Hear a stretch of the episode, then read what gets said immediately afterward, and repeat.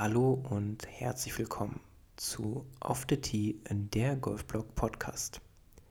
Und gleich am Anfang wieder der Disclaimer, solltest du im Hintergrund Regen, Rauschen, Blitz, Donner, Gewitter, was auch immer hören, liegt das an meinem sehr amateurhaften Mikrofon-Setup.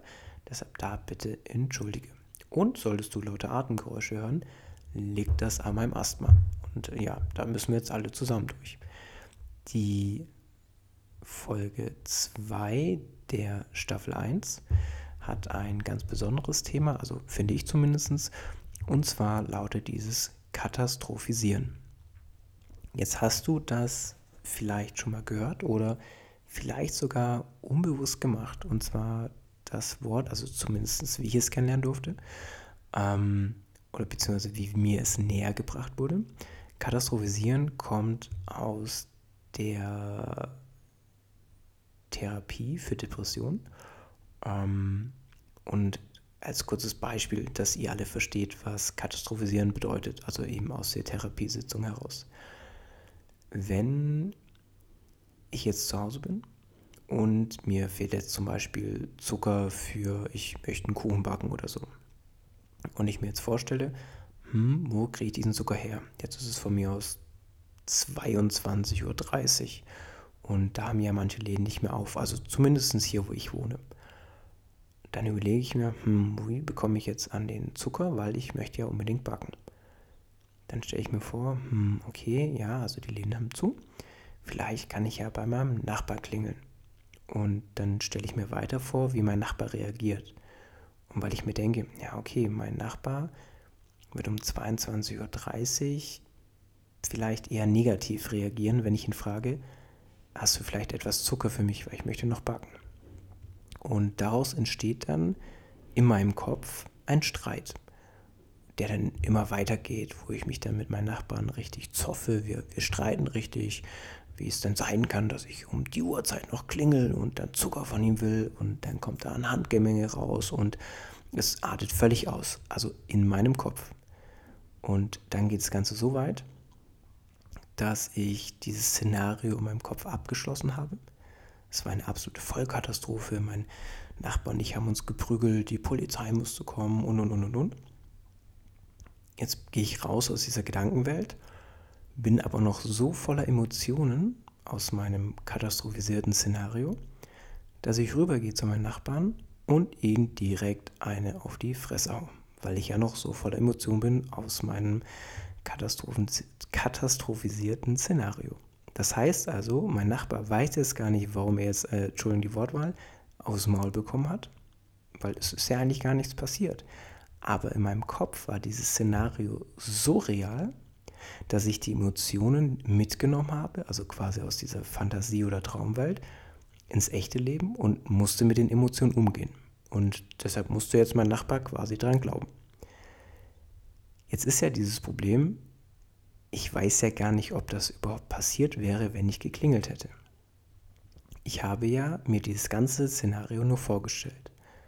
Und das nächste Problem ist, mein Gehirn kann ganz schlecht unterscheiden zwischen was ist Fantasie, also was stelle ich mir nur vor, und was ist Wahrheit. Weil wenn ich nur fest genug mir etwas vorstelle, speichert unser Gehirn das ab ohne es zu bewerten. Also im Sinne von, ist das wirklich passiert oder nicht?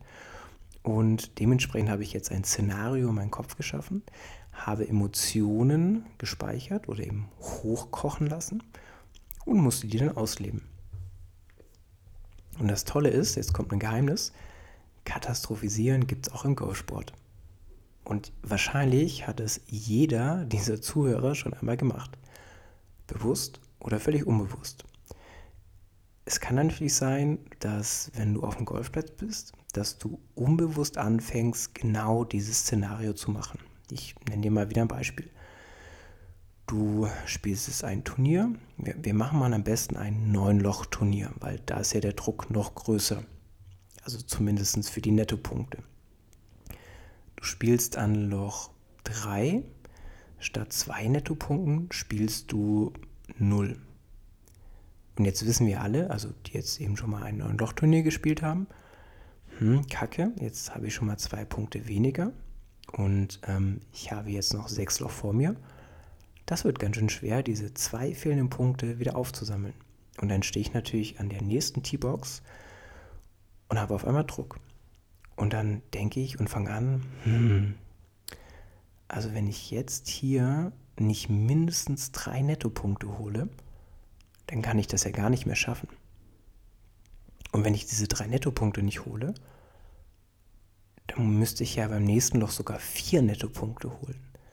Und wenn ich spätestens da diese vier Nettopunkte nicht geholt habe, dann, dann, dann schaffe ich ja, ich, ich schaffe es nicht, mein Handicap zu bestätigen. Oder eben nach dem neuen World Handicap System werde ich dann hochgestuft. Oh Gott, das bedeutet ja dann wiederum, dass ich in drei Wochen bei dem Mannschaftsturnier vielleicht gar nicht aufgestellt werde.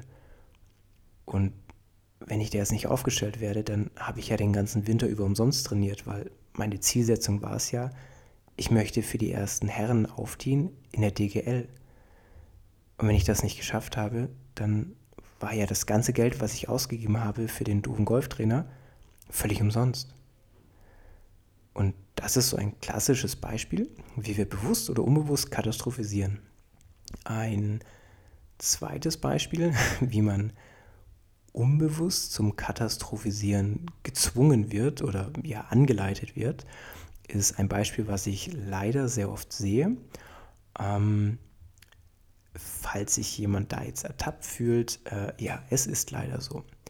Der Klassiker ähm, bei uns auf der Anlage ist, dass wir, wie aber alle anderen, anderen Anlagen auch, so ein Mainstay haben. Und gerade Mainstay, die sind ja sehr ergebnisorientiert oder eben, da wird auch sehr viel mal nebenher gewettet oder gesetzt, wie auch immer. Und dann hatte ich da jetzt, ähm, wer unseren Golfplatz kennt, ähm, Tee Nummer 10 und die Pitching Area sind sehr, sehr nah beieinander.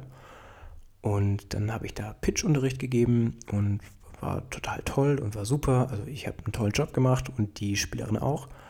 Und dann kam so ein Herrenflight vorbei. Und dann, das war ein Vier Vierer-Flight, genau, das war sogar ein Vierer-Flight. Und der eine Herr, der meinte das sicherlich nur gut, also der hat das nicht mit Absicht gemacht, und das stelle ich ihm jetzt mal, hat dann Anti 10 angefangen, bevor alle geschlagen haben, wohlgemerkt, nochmal die Punkte durchzugeben. Dann hat er eben zu Spieler A gesagt, Mensch, super, äh, du bist jetzt schon zwei Punkte, äh, du hast ja schon zwei Punkte mehr, wie du eigentlich brauchst und toll, also wenn du das jetzt noch hältst, ja, wenn du jetzt nur noch überall zwei Punkte spielst, dann hast du dich ja später unterspielt. Und zum anderen hat er dann gesagt, ähm, ja, also es ist irgendwie jetzt, du hast genau dein Handicap ist jetzt super, mach genau weiter so, dann kannst du es bestätigen. Aber toll wäre ja, wenn du nochmal zwei, drei Punkte extra holst. Und guck mal hier an der 10, da, da, kann man das total gut, weil wenn du jetzt da einschlägst und dann, und dann hast du da, ne, dann hat er das dieses Szenario weitergesponnen. Und der dritte Kerl, der Arme, bei dem lief wohl nicht so gut, der hat so einen ja, unbewussten Einlauf bekommen. Und zwar hatte dann eben der Herr, der die Punkte zusammengezählt hat, ihm sehr deutlich gesagt, dass es heute wohl nichts mehr wird, dass er sich gedanklich quasi von dieser Runde schon verabschieden kann, weil er hat ja so wenig Punkte. Aber es würde ja vielleicht nochmal so eine Long Strive-Wertung an der 17 kommen. Da könnte er dann nochmal richtig draufhauen und dann gewinnt er vielleicht da was. Aber sein Handicap ist heute auf jeden Fall schon mal, es geht in die falsche Richtung, also nach oben. Und das Lustige ist, zu seinem Score oder zu seinen Punkten hat er gar nichts gesagt. Was hat er so gemacht? Er hat, und nochmal, ich unterstelle es ihm, dass er es nicht bewusst gemacht hat. ähm, er hat also quasi von außen die Leute bewertet und sie von außen schon zum Katastrophisieren eingeleitet und oder gezwungen. Jetzt ist es natürlich so, wenn ich jetzt ein Spieler bin, dem eigentlich hoffentlich während des Spiels der Score, die Punkte jetzt erstmal relativ egal sind, sondern ich es eben als Aufgabensportart sehe, dazu komme ich in einer anderen Podcast-Folge oder aber kommt noch zu einem Mentalworkshop von Janik und mir, das ist ein großes Thema dann ist es natürlich für mich nicht hilfreich, ähm, wenn mir jetzt jemand von außen sagt, Mensch, du hast da so und so viele Punkte, weil das eröffnet ja ein Bild in meinem Kopf und das führt dann halt leider zu Emotionen oder zu Bildern. Weil wenn mir jemand sagt, Mensch, super, wenn du jetzt das und das machst, passiert das und das. Also dann gewinnst du vielleicht irgendwie diesen total tollen Preis, der heute ausgespielt wird. Und nochmal, mein Gehirn kann nicht unterscheiden zwischen Dingen, die ich mir nur vorstelle oder die wirklich passiert sind. Und vor allen Dingen, wenn jemand mir von außen einen Input gibt, kann mein, kann mein Gehirn leider auch nicht sofort sagen, äh, halt, stopp, die Information nehmen wir jetzt gar nicht auf. Das ist wie wenn ich jetzt zu dir sage, denke nicht an den rosa Elefanten. Hm, doof, jetzt hast du wahrscheinlich an den rosa Elefanten gedacht, weil ich es dir ja gesagt habe. Das heißt, ich habe dich jetzt eben von außen manipuliert. Das heißt, es gibt auf dem Golfplatz, oder nicht nur auf dem Golfplatz, sondern auf der Welt, zwei Arten des Katastrophisierens. Einmal die, die ich mir selber zufüge, oder aber die eben mir jemand von außen zufügt. Also wie ich eben, mit meinem Beispiel. Und jetzt ist natürlich die Frage, okay, was kann ich denn jetzt mit dieser Information anfangen, lieber Patrick? Es ist so, wenn du verstehst, was Katastrophisieren ist, ist das erstmal schon mehr wie die halbe Miete. Weil dann kannst du nämlich erkennen, in welches Muster du gerade fällst, kannst dir einen Stopp-Trigger aussuchen und dann diesen Gedanken zu Ende führen, abschließen und aber versuchen neutral zu bewerten. Ich nehme wieder ein Beispiel von unserer Anlage. Ähm, also wer Folge 1 nicht gehört hat, Golfclub Schloss Moropo in der Nähe vom wundervollen Ludwigsburg. Da leite ich auch die Golfakademie. Und wenn ich jetzt im Golfclub Schloss Moropo auf dem Kurzplatz bin, gibt es eine Bahn Nummer 6, die letzte Bahn. Die ist, muss man jetzt fairerweise sagen, schon sehr, sehr, sehr, sehr sportlich, weil die Bahn ist knapp 60 Meter und nach, ich glaube, 40 Meter beginnt so eine Mini-Schlucht mit so einem Wasserhindernis, einer steilen Steinwandmauer und das Grün ist abschüssig, hängt zum Wasser. Das Grün selber ist vielleicht nochmal, ich glaube, 15 Meter tief. Und dann kommt so ein kleiner Hang mit Rough und dahinter ist so, ja, äh, eine Greenkeeper-Halle und eine Pferdekoppel. Ach ja, und übrigens links und rechts sind sehr viele Bäume. Also wirklich sehr viele Bäume. Das heißt, du stehst da hast einen 60-Meter-Schlag und wenn der Greenkeeper gut gelaunt war, steckt er natürlich die Fahne ganz nah ans Wasser und dann hast du auf einmal Druck.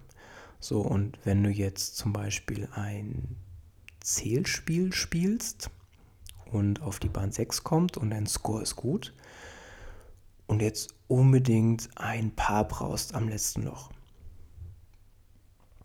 dann gehst du auf die T-Box Entschuldigung, anderes Beispiel. Du gehst von T, nicht von T, du gehst von Loch 5 runter, läufst zu Loch 6, zur T-Box 6 und siehst dann schon auf dem Weg runter, oh fuck, der Greenkeeper hat einen schlechten Tag. Der hat die Fahne ganz unten in der Nähe vom Wasser gesteckt. Ah, ich brauche hier ein paar. Und was ich euch nicht erzählt habe, dieses letzte Grün ist komplett ultra krass onduliert und im Sommer auch noch sehr schnell.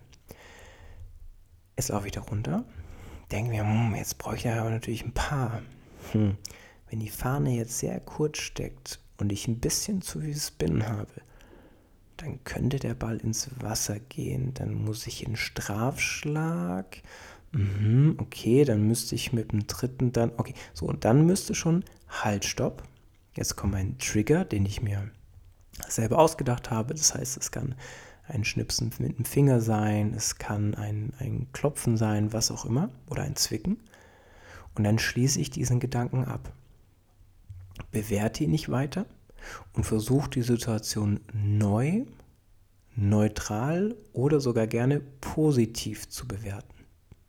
Das heißt also, wenn ich aus diesem Gedankenkarussell der Negativspirale raus möchte, muss ich es erkennen, was gerade passiert setze meinen Stopp-Trigger und versuche die gleiche Situation nochmal neu anders zu bewerten, zumindest neutral oder aber positiv. Ein neutrales ja, Szenario wäre jetzt eben, dass ich sage, okay, stopp. Ich habe einen Negativgedanken. Ich bewerte den nicht. Ich nehme die Situation neu wahr. dann stehe ich da an der T-Box. Ich habe gelasert und ich weiß, okay, die Fahne ist jetzt eben 57 Meter entfernt. Ich weiß, dass ich meine Gut Wedge mit einer Dreiviertelbewegung entspannt geschwungen ungefähr auf 65 Meter spielen kann. Und dann hat die ein ganz klein bisschen Backspin. Und mit Hilfe des abschüssigen Grüns kommt der Ball dann sehr, sehr wahrscheinlich zurück. Und da ich weiß, dass ich diese Entfernung sehr gut kann oder zumindest sehr häufig beherrsche, hat eigentlich das Wasser keinen Einfluss auf mich, weil diese Entfernung, wo das Wasser ist, hat gar nichts mit meiner Carry-Länge zu tun. Das heißt, selbst wenn ich ihn schlecht treffe, sollte dort eigentlich nichts passieren.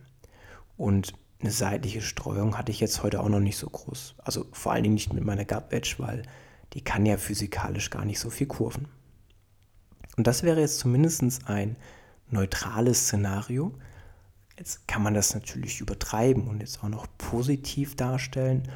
Ähm, das wäre jetzt aber, glaube ich, fast sogar schon angeben, weil dann müsste man sowas sagen wie, okay, die Fahne steckt auf 58 Meter.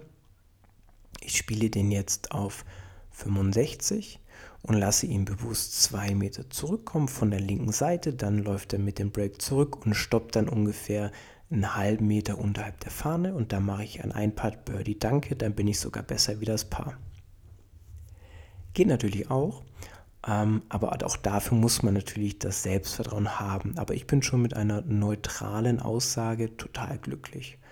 Und diese, diese Zuversicht, dass eben dieser Schlag klappen kann, den musst du dir natürlich vorher auf einem anderen Szenario holen. Also in dem Fall vielleicht auf der Range, auf einer privaten Runde, wo du auch mal einen schweren Schlag ein, zwei, drei, vier, fünf Mal öfters probiert hast, in einer Trainerstunde, an einem Flightscope, wo du deine Längen gemessen hast und und und und und. Also da gibt es wahnsinnig viele Lösungswege, da jeder von uns natürlich unterschiedlich ähm, ist, also vom Lerncharakter, ähm, kann man das jetzt nicht zu 100% pauschalisieren, aber du musst natürlich, wie, wie gesagt, dir im Vorfeld auch irgendwo dieses Selbstvertrauen holen.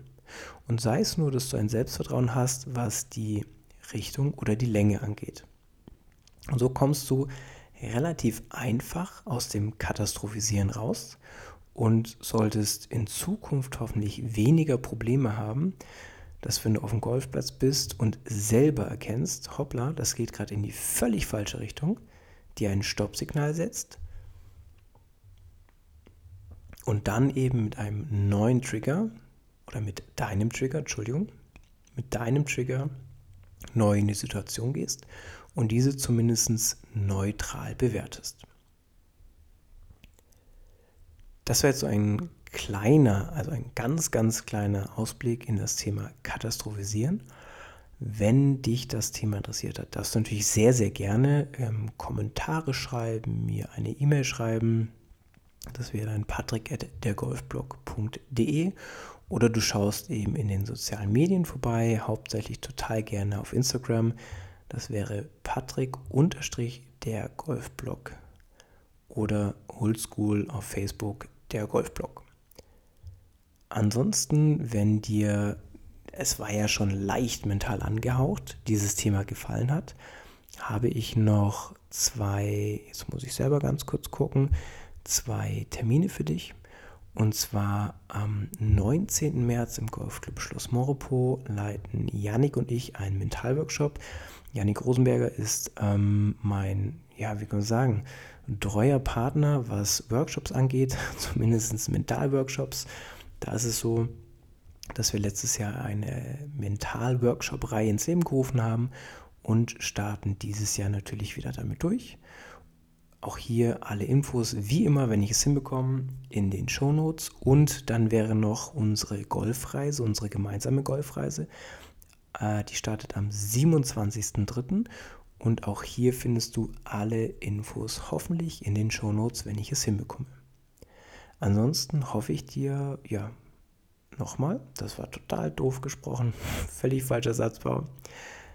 Ansonsten hoffe ich, dir hat es wirklich gefallen. Wie gesagt, bitte gerne schreibe mir dein Feedback, weil ich brauche dieses natürlich, um auch in Zukunft vielleicht andere Themen aufzugreifen.